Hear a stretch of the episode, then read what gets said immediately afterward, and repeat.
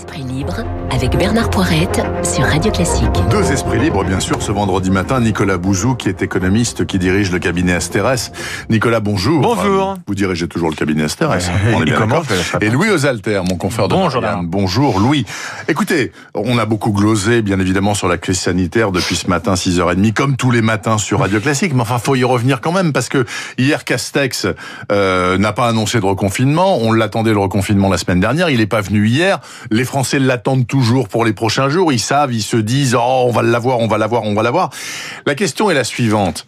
On a un gouvernement qui fait pas comme les autres en Europe, ok, qui essaye de tenir sans reconfiner. Alors moi j'appelle ça peut-être de la pusillanimité sanitaire, mais c'est peut-être un peu abusif. Mais est-ce que vous lui pardonnez à ce gouvernement? Est-ce que vous le comprenez, Nicolas Bouzou? Euh, moi, il me semble que l'alternative aujourd'hui, c'est entre ce que l'on appelle notamment en Asie la stratégie zéro virus et puis une stratégie qui est un peu la stratégie française, hein, la stratégie du en même temps, qui consiste euh, au fond à essayer de cohabiter avec le virus. Ce que je vois, et notamment du point de vue économique et social, hein, qui est ma partie, c'est que euh, en fait, euh, l'économie, elle n'arrive pas à cohabiter avec le virus et tous les pays qui aujourd'hui ont une croissance économique euh, un peu soutenue, ce sont des pays dans lesquels euh, l'épidémie est à un niveau extrêmement bas. hein. Oui. Euh, et donc, ce sont euh, plutôt les pays justement qui ont adopté cette stratégie du, du zéro virus et donc qui ont véritablement un, un plan de bataille, hein, un plan de guerre, comme l'avait dit le président de la République au mois de mars. Sauf qu'en réalité, on n'a jamais fait la guerre. C'est-à-dire qu'ils ont euh, des vaccins, c'est-à-dire qu'ils ont des outils de test, de plus en plus des outils d'autotest hein, qui permettent de se tester euh, chez soi pour éventuellement être sûr qu'on peut aller au restaurant, au spectacle, Ouais. au cinéma, euh, etc. Et puis des- évidemment des, des pays qui, qui ont des, des stratégies d'isolement des personnes euh, malades. Donc euh, je tout pense que voilà, donc je pense que Bon. le choix euh, actuel, c'est un choix qui compte un peu sur euh, sur le hasard, sur la chance, euh, sur le fait que l'épidémie va se calmer pour une raison que je ne connais pas parce que je ne suis pas médecin. Donc ça me semble euh, extrêmement risqué. Mais euh, je, je suis toujours relativement indulgent avec euh, les décisions du type confiné ou pas confiné parce que le, le, le- le virus, il a une trajectoire qui est imprévisible et donc il est logique qu'il y ait des erreurs de, politique publique à cet égard et des zigzags, bien évidemment. En revanche, je n'ai aucune indulgence pour la stratégie vaccinale de la France et de l'Union européenne. Ah, encore un petit non, non, mais, il a raison, ça, ça Non, non, fait, mais ça qui- fait deux mois qu'il vient à ce non mais micro ça ne relève pas, la- absurde. ça ne relève pas de l'adaptation, mais ça relève de la planification. Oui, et oui, planifier est beaucoup plus facile que s'adapter. Et apparemment, on a quand même des trous dans la raquette de la planification, mais des trous comme ça. Donc, euh, Louis Osalter, je vous pose la même question. Je suis d'accord sur la stratégie vaccinale, donc j'y reviens pas. Sur le reste, je suis pas tout à fait d'accord parce que le vivre avec le virus, il répond pas seulement à des canons économiques, mais aussi à, à des raisons culturelles. C'est-à-dire qu'on peut pas appliquer en France une stratégie à la chinoise. On peut pas leur demander la même discipline que les gens ont plus naturellement dans Non. des pays asiatiques. Enfin, il y a plein de choses qu'on peut pas décalquer euh, au-delà de, de la faillite de moyens matériels, de la planification de stratégies vaccinales, de tests et tout. Ça, c'est une réalité. Pour le reste, on peut pas demander en fait, pour pour être simple, on peut pas demander la même chose à des Français ou à des Chinois, euh, à des Européens ou à des Asiatiques. Je, je pense que du coup, c'est un peu plus euh, compliqué que ça.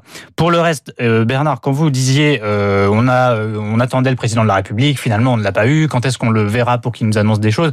Moi, en fait, je suis plutôt content que le gouvernement essaie de sortir de cette sorte d'état d'urgence permanent où en fait, on attend toujours la prochaine prise de parole du président de la République euh, Non, pour savoir s'il veut nous annoncer un confinement ou pas. Macron, je disais simplement que le gouvernement, en l'occurrence c'est Castex qui s'y est collé la Hier. semaine dernière, ne nous a pas annoncé de confinement. Hier, pas encore. Non plus, bien alors sûr. que tout le monde l'attend. Exactement. Voilà. Et ben moi, je suis content. qu'on- alors, je sais pas si ça va durer, parce que peut-être que le variant anglais nous réserve de- de- d'encore plus mauvaises surprises. Euh, mais je suis content qu'on soit sorti de, de l'état permanent où chaque semaine on va se demander quand est-ce qu'il va parler pour nous annoncer qu'on va être reconfiné ou à quelle heure va être le couvre-feu. Euh, c'est notre je pense- esprit français à Bien toujours sûr, voir le verre à moitié vide, on Non, va y avoir droit, on va se faire taper dessus, etc. Et je pense qu'il faut, euh, le gouvernement essaye plus ou moins d'inventer un vivre avec euh, le virus, qui, qui est lié aussi à son échec euh, de, de, de- de tout ce qu'on vient de, de parler précédemment, mais du coup, il tente de s'adapter à ça.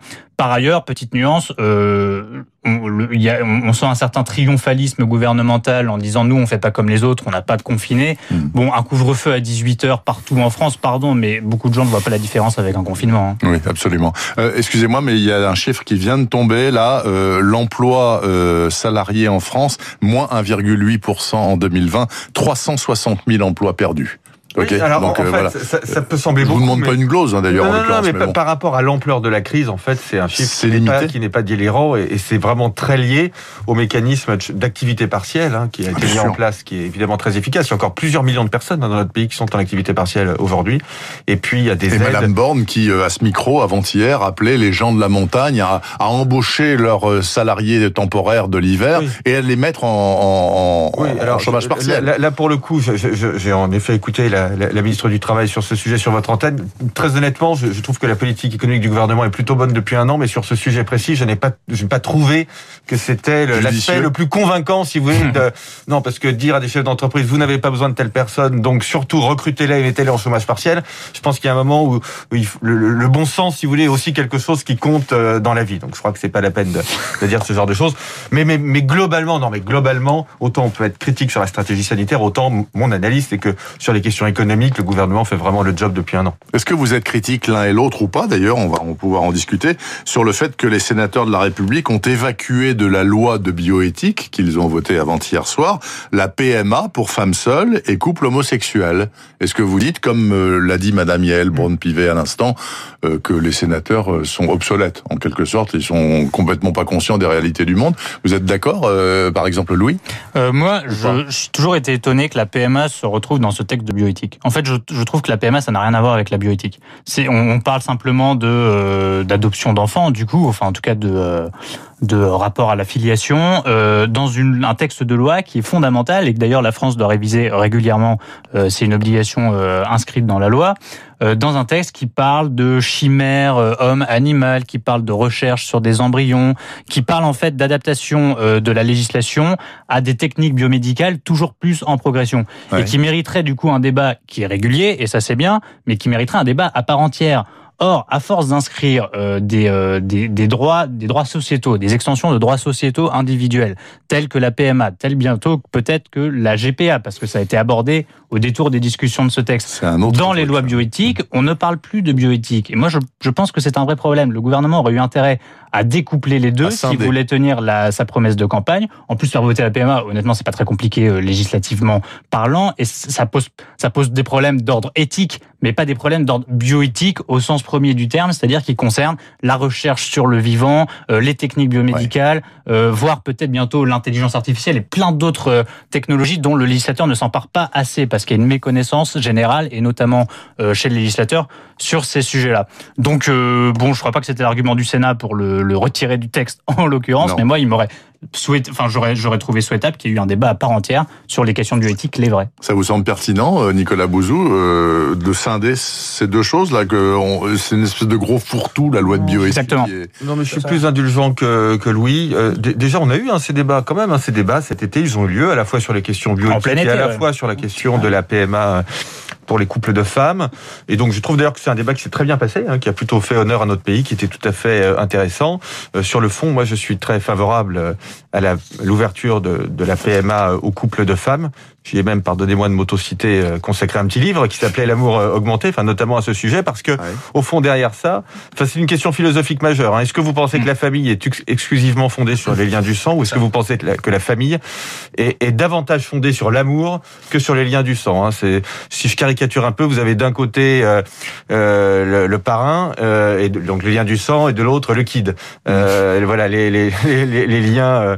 ah, cette, cette scène absolument extraordinaire. Vous avez un policier à la fin de, de The Kid qui vient voir Charlie Chaplin, donc qui Oui. garde, qui s'occupe de ce petit enfant, et, et le policier lui dit Est-ce que c'est votre fils? Et Charlie Chaplin lui répond presque. Voilà, je trouve que c'est merveilleux.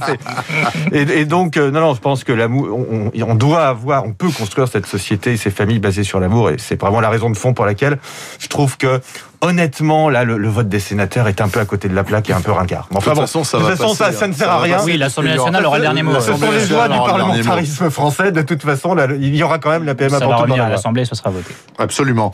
Euh, on a appris euh, hier soir que pour la modique somme de moins de 700 millions d'euros, 6,70 apparemment, euh, Canal Plus aura euh, l'exclusivité de diffusion des matchs de Ligue 1, Ligue 2 euh, toute cette fin de saison là. Bon, euh, en gros, il n'y avait pas d'autre solution que Canal+. Alors, selon les journaux, on dit Canal+, sauve le foot français ou euh, égorge le foot français qui espérait deux fois plus avec l'Espagnol qui a fait faillite, Mediapro, etc. Qu'est-ce que vous en pensez? Euh, il faut se réjouir que Bolloré euh, ait emporté la mise ou pas? Bah, C'est quand même une revanche pour, pour Canal+, et en fait, je pense surtout que la Ligue de football professionnel paye un peu, euh, ça a beaucoup été dit d'ailleurs, hein, paye beaucoup sa gourmandise, sa folie des grandeurs. Pourquoi? Parce que en, en, en, confiant, en vendant les droits du football pour la somme astronomique de 1 milliard 350 millions d'euros euh, pour la Ligue 1 hein, euh, à, à Mediapro, euh, la Ligue de football se jette sur un acteur inconnu, euh, une boîte franco, euh, pardon, sino-espagnole, Sino mais dont les, fonds sont chinois.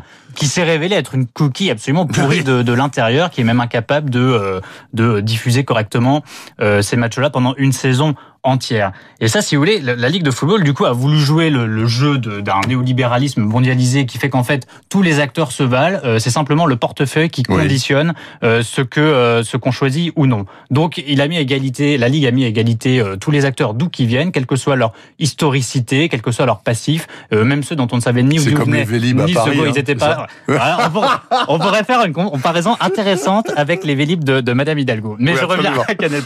Canal+, contrairement à Mediapro, était le, le, partenaire historique du foot français. Donc peut-être que la Ligue n'aurait pas dû regarder que les chiffres, mais également le, le, le passé, le, le savoir-faire, le, éventuellement la localisation. Peut-être que privilégier un, un, acteur français qui essaye aussi de d'exporter à l'international et qui se base sur le marché, le marché international des contenus, c'est plus intéressant et plus pérenne que de faire confiance à un acteur inconnu venu euh, de Chine. Euh, voilà, je pense, voilà, je pense que l'erreur était manifeste. La crise Covid a évidemment euh, aggravé la situation, mais il y avait cette erreur initiale, ce péché originel. Et maintenant, bon, bah, Canal+ prend sa revanche et euh, euh, savoure le fait d'avoir euh, récolté l'intégralité des, lots à un prix largement inférieur. Mais écoutez, c'est de bonne guerre. Et vous pensez aussi, Nicolas Bouzou, que la Ligue et Monsieur Le Gret ont péché en se ah oui. ruant sur l'Espagnol qui le couvrait d'or, et tant pis pour eux ah Oui, complètement. Euh, alors, ce qui, ce qui, est terrible dans cette affaire, c'est que ça illustre quelque chose, c'est que les, les, les, crises peuvent avoir une utilité. Les crises sont toujours un malheur, mais elles peuvent avoir une utilité, et elles jouent toujours le rôle de révélateur, parce qu'en réalité, c'est la crise du Covid hein, qui a mis euh, au jour euh, le fait que ces équilibres ouais. n'étaient absolument pas euh, soutenables. D'ailleurs, si vous voulez taquiner Louis, qui vient bien de chez Marianne, parce qu'il a quand même placé la critique du néolibéralisme dans une histoire de foot, donc on voit qu'il y a quand même toujours... Bon, je dirais que bah, c'est aussi le libéralisme qui permet de corriger ce type d'erreur euh, manifeste. Et donc, euh, oui, on revient à des choses qui sont beaucoup plus raisonnables. Alors évidemment, c'est pas, c'est peut-être pas très bon pour le foot français, mais c'est quand même très bon pour Canal. C'est quand même très bon pour nous aussi, hein, parce que ça nous permet de revoir, regarder les matchs. Ça nous permet de regarder les matchs, même s'ils sont pas toujours euh, euh, géniaux. Ce qui d'ailleurs est, est, un sujet. Hein. C'est-à-dire qu'en réalité, on avait quand même un prix qui était délirant pour un spectacle, un spectacle de qualité, mais enfin bon, qui est quand même pas la. la, la, la voilà, c'est ça, c'est ça. C'est pas le championnat le plus euh, passionnant euh, au monde. Et, euh, et, donc voilà, écoutez, on remet les compteurs à zéro à la faveur de cette crise et c'est très bien comme ça.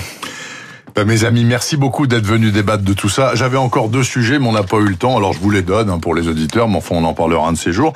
Donc il euh, y a un émissaire de l'Union européenne qui est arrivé ce matin à Moscou pour tenter de faire libérer Navalny, ou en tout cas pour demander à Poutine ce qu'il compte faire de son premier opposant, est-ce qu'il veut l'empoisonner une bonne fois pour toutes, ou euh, discuter avec lui. Donc on n'en parlera pas. Et puis il y a les, il y a la bonne ville de Nantes qui remet sur le tapis un projet de référendum pour savoir si la Loire-Atlantique oui. doit ou pas être rattachée à la Bretagne. Et ça, euh, j'aurais bien aimé en parler. Non, c'est un échec encore. Hein. Bon, bah écoutez, je vous souhaite un très très bon week-end. Bon week revenez, à vous. Revenez, sans Avec doute, sans doute. Merci beaucoup. Il est 8h55, deux minutes de pause avant un très bon conseil de lecture et puis un petit coup d'œil sur la météo de